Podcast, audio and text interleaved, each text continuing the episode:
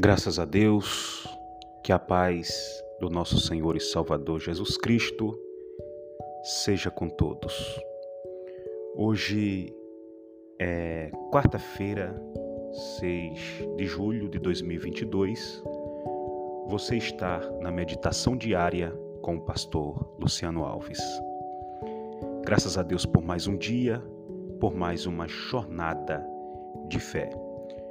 Hoje nós vamos estar continuando a nossa série O Sermão da Montanha. Mateus capítulo 5 e o versículo. Vamos estar lendo hoje o versículo 5. Bem-aventurado os mansos, porque eles herdarão a terra. Quando Jesus lança as bases do cristianismo, nós entendemos algo muito interessante. Nesse sermão da montanha, nós entendemos algo muito interessante.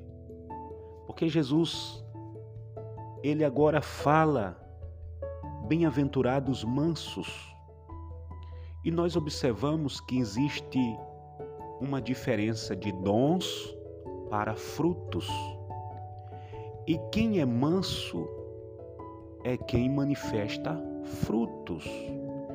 E a salvação não está ligado a dons. A salvação está ligado a frutos.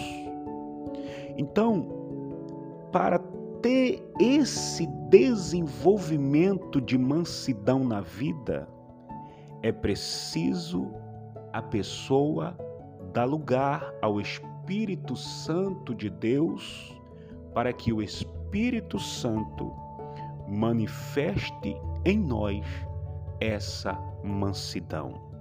E como se dá lugar ao Espírito de Deus? Lendo a palavra, orando, jejuando, obedecendo, se esquivando do pecado e exercendo a santidade na pessoa do Senhor. Então, esta é a palavra de hoje para o seu coração. Bem-aventurado os mansos, porque eles herdarão a terra.